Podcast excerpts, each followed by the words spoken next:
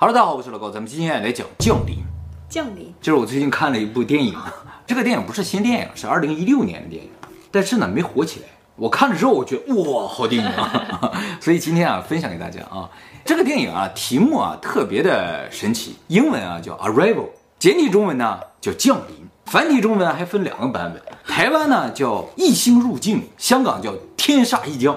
最夸张的是日文，日文叫 message，跟 arrival 什么关系都没有。不日本啊？对对对啊，一般日本不改电影名字的啊。所以按理来说，日本应该叫阿拉伊巴鲁。不知道为什么这次这么有创意啊？其实从内容上来说，我觉得日文这个翻译更好一点。哎，这个电影属于那种就是内容特别好，但不适合看，因为啊，电影节奏特别缓慢，内容又特别难懂。跟诺兰的比呢？它比诺兰的更难懂一点。哎，所以就适合你来讲，大家不用去看。哎，大家最好去看一下哈。我为什么看这个片儿？是因为这两天这个片儿免费了，日本电视台把它买进来之后，免费放给大家看。很贵吗？看不起吗？不是，它免费，它就不停的推送啊。需要几个比特币？以前没推送给我，你知道吗？这个电影表面上是外星人的内容，但其实啊，核心的内容和我们频道的内容差不多。维度啊，时间呢、啊，循环呢、啊，命运呢、啊，都是这些东西。这个电影改编自一个科幻小说，啊，叫《你一生的故事》，作者呢叫江峰南。这是哪国人呀？美籍华裔。哦，哎，出生在美国的啊。他呢跟我是同行，是搞 IT 的。还以为是说书的。这部电影同样请了非常牛的理论物理学家作为支持，哎，所以啊，没有什么槽点，你看不懂，你没法喷他。谁呀？他请的是英国著名理论物理学家、计算机科学家史蒂芬·沃尔夫勒姆。其实他怎么接到这个电影的顾问啊？就是他看很多科幻片啊，他就吐槽人家科幻片，说你写的这个不好，那个不好的啊。然后他就说啊，你看你们做一些科幻片，花那么多钱来做效果，都不舍得花钱请一个人来给你指导指导。然后这个电影马上就说啊，你来你来，他就去了。不是有个电影找你当顾问吗？啊，那是出于礼貌了。这个电影一上来就说有十二个外星飞船突然间出现在地球上，特别大啊，像个橘子瓣一样竖起来。电影女主角是个语言学家啊，在大学里当教授的。她这天要去上课，突然发现学生们啊都不在教室里，都在外边看电视。完了，学生就说：“老师，你快看电视。”她一打开电视，发现哦，外星人来到了地球，他吓一跳啊！对对对，世界各地各个国家都有，反正总共十二个了，你这大国都有了，美国啊、中国、俄罗斯都有。这十二个宇宙飞船啊。它不是说落在地面上，它来的时候就悬浮在空中，飘在那儿，干什么也不知道，就停在那儿，也没有动静，反正大家都听着，但看着挺吓人，你知道？各个国家呢也马上派出军队啊来开始监视这些东西啊。其实这个时候人们就开始产生分歧了，有的人就觉得，哎，这外星人向我们示好，为什么？你看他不动，他这肯定是没有什么威胁啊，他要威胁早来打我们了。但是呢，有一些人觉得这外星人肯定没怀好意，因为如果他是来向我们示好。没有必要一下来十二个，理，是不是？就好像我向你们家拜年，没有必要带一帮彪形大汉一起来嘛，对不对？还有就是，比如说像两个国家如果要示好的话，那派个代表去就行了，使者就可以了，没有必要飞机坦克都派去嘛，对不对？那么这些飞船呢，停在这个空中啊，好几天都不动，哎，这个军方也不知道该怎么办啊。女主啊，她也挺关心这事儿的。当然，当时应该全世界人都关心这事儿啊，天天在那看电视。突然有一天，这个军方就来人了，美国的军方说：“据我们所知，你是这个世界上最好的语言学家，我给你听段录音，你看看他在说什么。”然后就放了一段录音给他听，一听啊，就是外星人的声音，就嗡嗡嗡，反正听不懂了。说你觉得他在说什么？女主说：“这事儿啊，不能这样，就说语言呢，它不光是声音。”它也包括一些肢体语言或者什么的，你不让我看到对方，光听声音啊，我很难理解他在说什么的。整这么紧干啥呀？啊，我想勒死自己，我早都想勒死自己了。所以女主就说：“你能不能带我去看看这外星人？”军方说：“不行不行，我找别人了。”军方就走了。但过了几天啊，还是回来找女主，就别人都不行，就得是他。他们就把女主接上直升飞机啊，带到这个基地去了啊。基地就在那个飞船的旁边，同时也带去这个理论物理学家，也就是这个片儿的男主了。这个片儿演员特别的少，就是一个男主一个女主，而且男主和女主里边主要戏份也都是女主，男主也没什么戏份啊。女主到了基地，老远就看到飘在那个巨大的外星飞船啊，反重力，反重力能说明什么？就说这个外星人有可能是相当高级的文明，他能控制重力啊，反正在我们之上了，是吧？哎。那鬼魂和神仙不都是反重力吗？对啊，那肯定在我们之上，是吧？男女主啊，到了基地之后呢，马上就先被注射了疫苗，接下来就穿上了隔离服那种的衣服，就进到了这个外星飞船里。这个飞船啊，它虽然飘在空中，它底下每过几个小时开一下口，开口之后人就能进去。美国军方应该进去了好几次了。哎，知道里边是怎么个情况了，所以呢，这次就把男主跟女主一起带进去。他们坐个升降机升上去之后，那口一开，哎，他们就进去了。进去啊，一看里边像个烟囱一样，一个管道啊，直接通到最上面去啊。按理来说，我们这个升降机得把他们一直往上推才能送到上面，但事实不是这样。他们一进到这个管道，重力的方向发生了变化，就不是竖直的，而变成水平的了。所以他们一下就站到这个管道壁上了，然后就走上去了。这再次证明了外星人是可以控制重力的。其实，在这个地方，电影有一个比较细节的描写啊，就是说，所有人对于这个重力方向变化这个事情啊，都没有太难接受。嗯，就是说一开始重力朝这儿，然后我一跳，跳到这边墙上，就这样走嘛。唯一一个很难接受的人呢，就是那个物理学家，他是唯一一个衰的人，他无法接受重力的方向发生变化的，他是内行。我们外行就无所谓了，很快就适应了啊。他们走到这个像隧道也好管道的最前面之后啊，就见到外星人。外星人被隔离在一个巨大的玻璃的后面，这可能是军方设置的，就是让我们和他们不能够直接接触。哎，你们在那边，我们在这边，要想沟通的话，就通过玻璃，互相能看到对方，但碰不到。这飞船是人家外星人的，军方还在里面设隔离区，就是他们也提供了这样一个区域，咱们共同在这进行交流啊，像一个房间一样。外星人长什么样啊？长得像章鱼一样，咱们的章鱼八条腿，它七条腿，所以这些外星人被称作叫七肢体。它呀，其实不止七条腿，每条腿的尖端啊还有七根手指。我们是四肢嘛，四条腿，每个腿上面有五根手指嘛。就说人类啊，为什么使用十进制，很有可能跟我们的手指数量有关系。我们数东西啊，最多就数到十嘛，用手指数的话，所以我们习惯于十进制。他们如果是七条腿，每条腿上有七根手指的话，很有可能是四十九进制，或者就是单纯的七进制，也有可能。反正跟我们的进制是不一样。女主叫路易斯，男主叫伊恩。我刚才没说啊，这路易斯来之前啊，美国军方就已经派了一些语言学家尝试跟外星人沟通过了，但是听不懂嘛。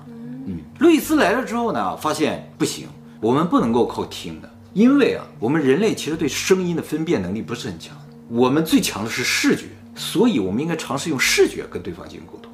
于是呢，他就在一个板子上写下了自己的名字，展示给对方看。我，路易斯，告诉外星人，外星人啊是绝对高等文明人，他理解我们在说什么，只是我们不理解他。哦，哎，所以呢，外星人在那个玻璃上噗，像喷墨一样，章鱼，章鱼一样，哎，喷出一个圈来。他们说啊、哦，这是外星人的文字，这是他们第一次见到了外星人文字。一开始都是尝试用语言沟通了，说了半天听不懂。然后我们第一次使用了文字的话，他们也嘣产出一个圈来。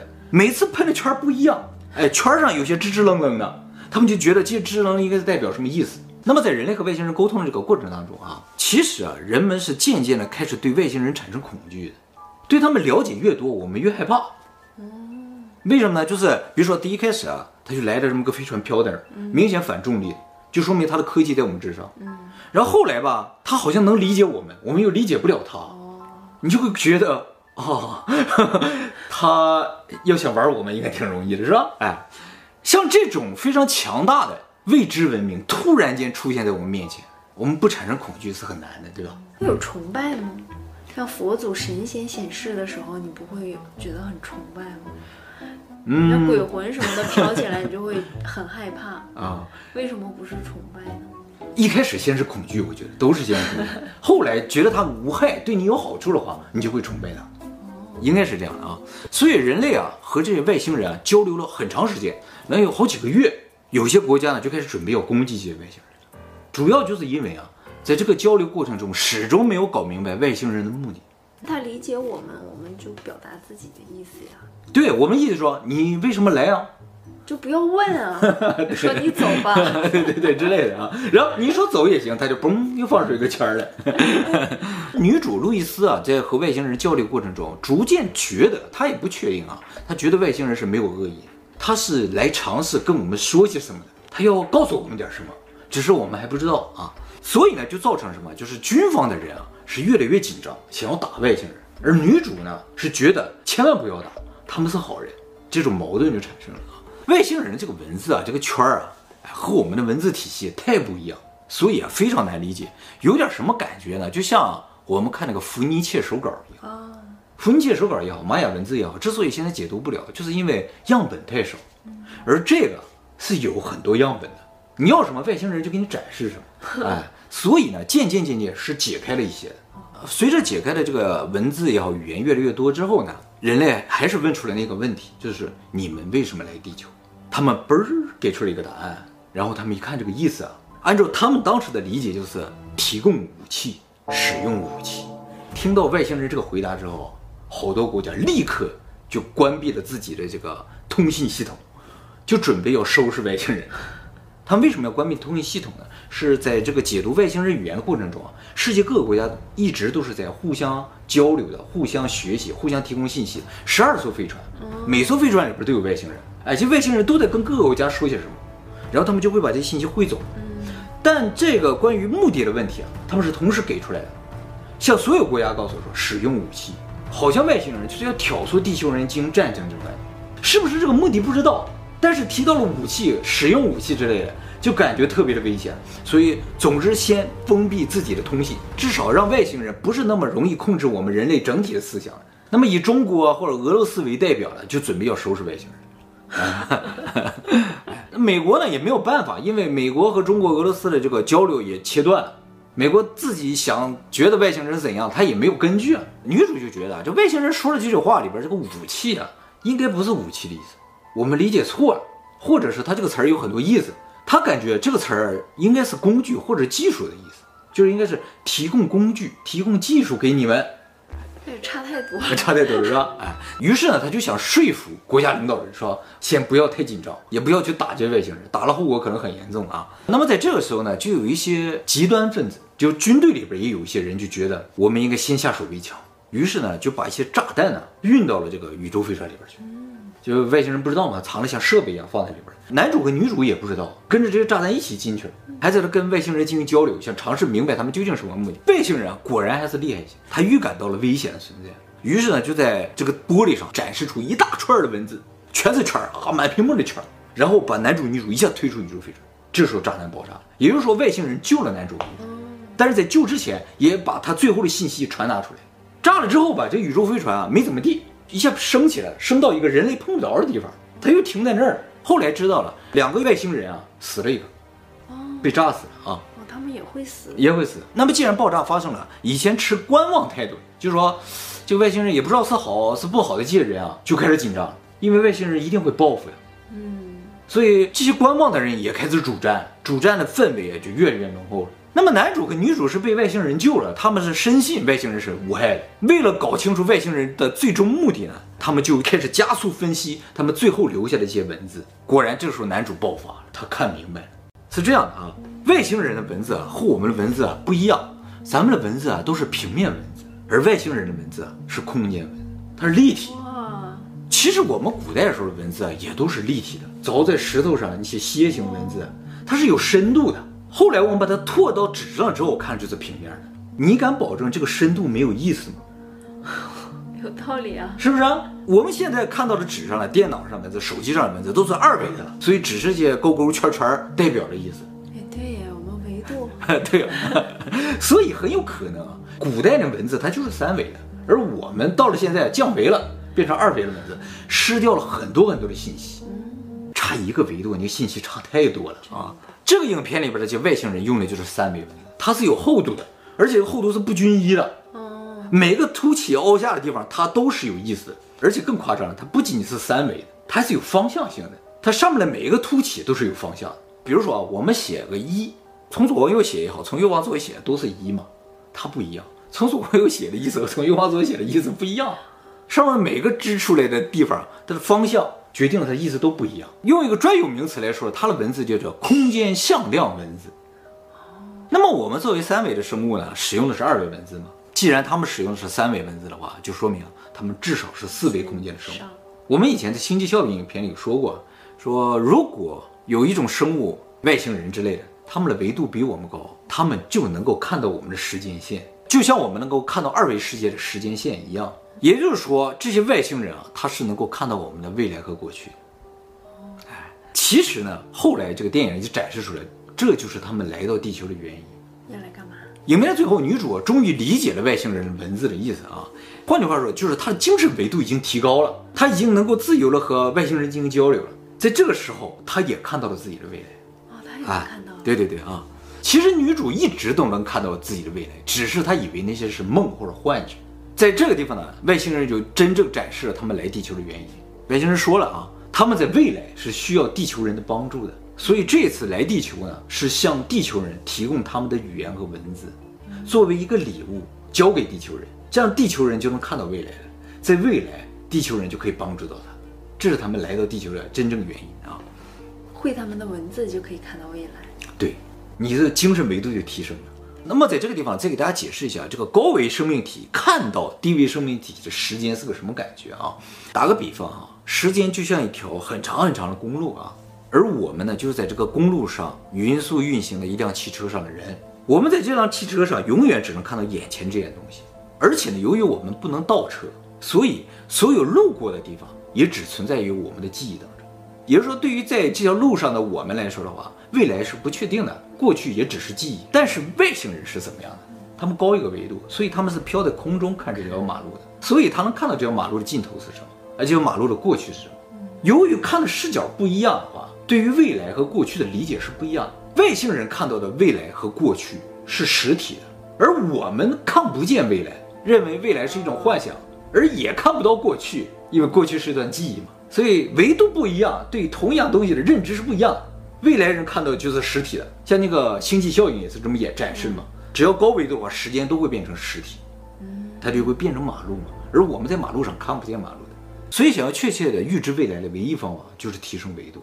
当然，这个不是唯心论的，而真是从物理的角度去提升维度。怎么提升呢？其实我感觉好像也不难。就像我刚才举那个例子，你真的提升了物理的高度的话，就有可能产生预知未来的能力。比如说啊，那也是预知别人的未来，我还是看不到自己的未来。对对对，是这样的啊。比如说你坐在车里边，你就看不见马路前面地上有个坑，你不知道吗？嗯。但是如果你在空中的话，你就能看到前面有个坑，你就知道这个车最终会掉到坑里嘛。所以相对于马路来说，我们只是提高了物理上的高度，我们就突然具备了某一种意义上的预知未来的能力嘛。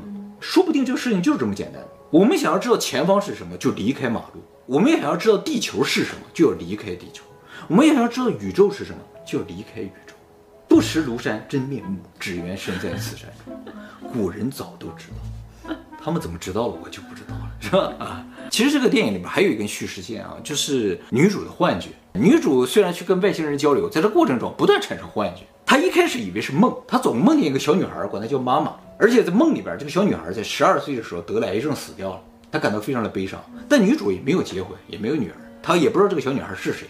后来他维度提升了，跟外星人能交流之后，他知道了这些东西不是梦，也不是幻觉，而是未来。他看到那个小女孩是他未来的女儿，在十二岁时候得了癌症会死掉。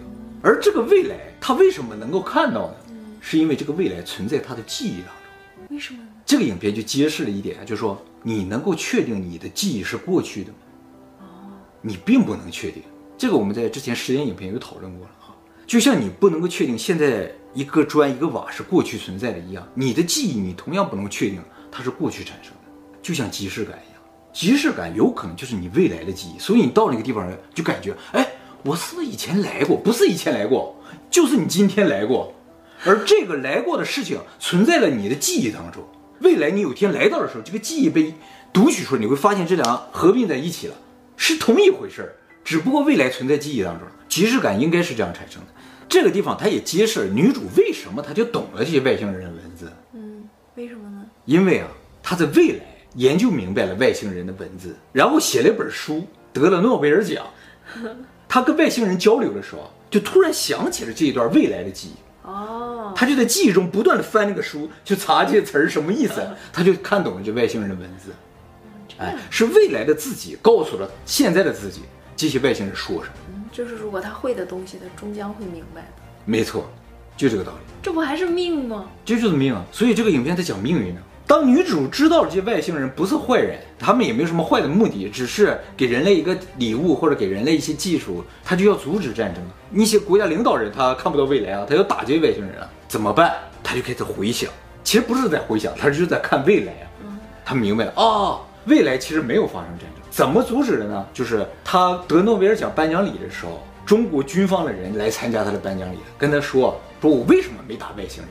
是因为我正准备打他的时候，你给我打了个电话，打到我私人电话上来，而且跟我说了我老婆临终的遗言，我才相信你是能够看到未来的。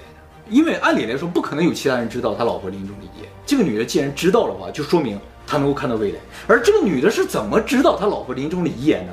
是这个将军告诉他。为什么呢？将军就在这个时候告诉他的。哦啊，这是一个循环，你知道吗？但是不是因果论，不是先有因后有果。为什么不是因果论呢？就是因为它的这个物理世界的时间和精神世界的时间是反向的，而形成了一个环，闭合的环，在闭合的环里是不存在因果论的，因为在闭合的环里，你找不到哪个在前，哪个在后，就不存在因果论。因果论是有单一方向的才有因果论，当环闭合的时候，因果论就不存在。轮回，哎，有点类似于轮回啊，但是是个小范围的轮回。就说，现在这个女主之所以能阻止战争，是靠将军老婆的遗言和将军的电话号码，而她这个电话号码和遗言是未来才获得的，也就是说，她的精神、她的记忆是在反向流的，而她的这个物理世界、现实世界的她是在正向流的。这两个循环在一起的话。就会保证他能够知道未来的东西，未来他也能知道他现在的。可是如果命运确定的话，他不出来弄这些，不也不会发生战争呀？就是命运啊，他一定会弄这些东西，他一定会进入这个循环的环，就是说他一开始已经在这个环里了。哎，不是他后来进去的。所以在同一个世界里边，相反的两个世界，就是精神世界和物质世界相反的两个世界，他们并不是相生相克，而是相辅相成。相互左右着，然后让这个世界循环起来，形成了先有鸡还是先有蛋的问题，不是先有鸡先有蛋的。你要认为是先有鸡还是先有蛋，就是要因果论，你知道吗？你总得考虑时间是单一方向的。如果你认为它是循环啊，就是没有谁先，没有谁后。哎，你解释了先有鸡还是先有蛋呢？这个可以理解。哎。这个是诺贝尔奖级别的，而且这个影片还揭示了一点，就像你时间那个影片也提到，就是说记忆很有可能就是时间。没有记忆的动物啊是没有时间概念的，他们感觉不到时间的变化，没有记忆。嗯，你可以理解是吧？哎，所以时间这个概念只存在有记忆的动物体内。力气有没有？力气有记忆，所以它有时间的概念啊。那么女主呢，成功阻止了世界大战，就是地球人攻打外星人嘛。这个外星人的飞船啊，就突然间消失了。这个地方拍的就特别好，它不是飞走了，而是消失了。再次证明什么？他们和我们不是一个维度的。哦，啊，他去了他的维度了，所以我们看上去它就是消失了，而不是飞走、飞远了。这个概念，飞走就是它一直在嘛，只是离你远近的问题，不是这样的。那么外星人也走了，也没打地球，地球人也没打外星人，然后地球人也获得了外星人的语言。按理来说呢，就是一个完美的结局。但是呢，其实不是这样的。这个电影的结局啊，是相对来说比较悲观的。为什么？哎，就是因为另一根主线嘛。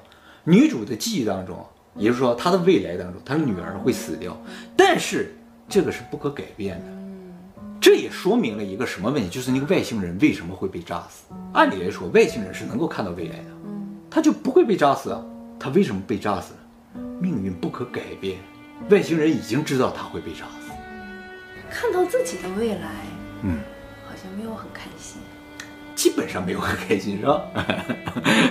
而且是不可改变的未来了。看看别人的还可以，还可以是吧？哎，不过呢，这个电影并不是想说这个未来是不可改变的，我们只能悲观接受啊。他想表达的是，即使未来是很悲观的，是一个悲剧的结尾，我们也应该主动去接受它，或者有个更好的理解方法，就是说，其实你所认知的未来只是记忆。不管它是悲观的还是可怕的，它只是记忆，那你就只能接受，没有其他的办法。所以呢，影片最后男主问女主说：“我们要不要生个孩子？”女主很开心的说：“这是个好主意。”哦，就是还是会生出来一个会得癌症的孩子。对，这是没有办法的。那这十二年里，他们肯定不会当孩子呀。不会，而且啊，这里边有一些镜头就展示了他们生出这个小孩也是能够看到未来的。因为他生出来不久啊，就开始画画嘛，他就画出了那些七角怪，你怎么画的？就是他能够看到过去，他知道他的父母看到过什么，所以他应该也是知道自己在十二岁就会死掉的。可是如果他能看到过去的话，他就不仅仅活了十二年呀、啊，他有那之前的记忆。对对对，其实他看到了更多，嗯，只是经历的可能只有十二年，是这样一个故事。所以从这个电影的内涵的角度来说的话，不比诺兰的电影的内涵少。只是展示的特别的含蓄。刚才说了百分之八十电影里都没演。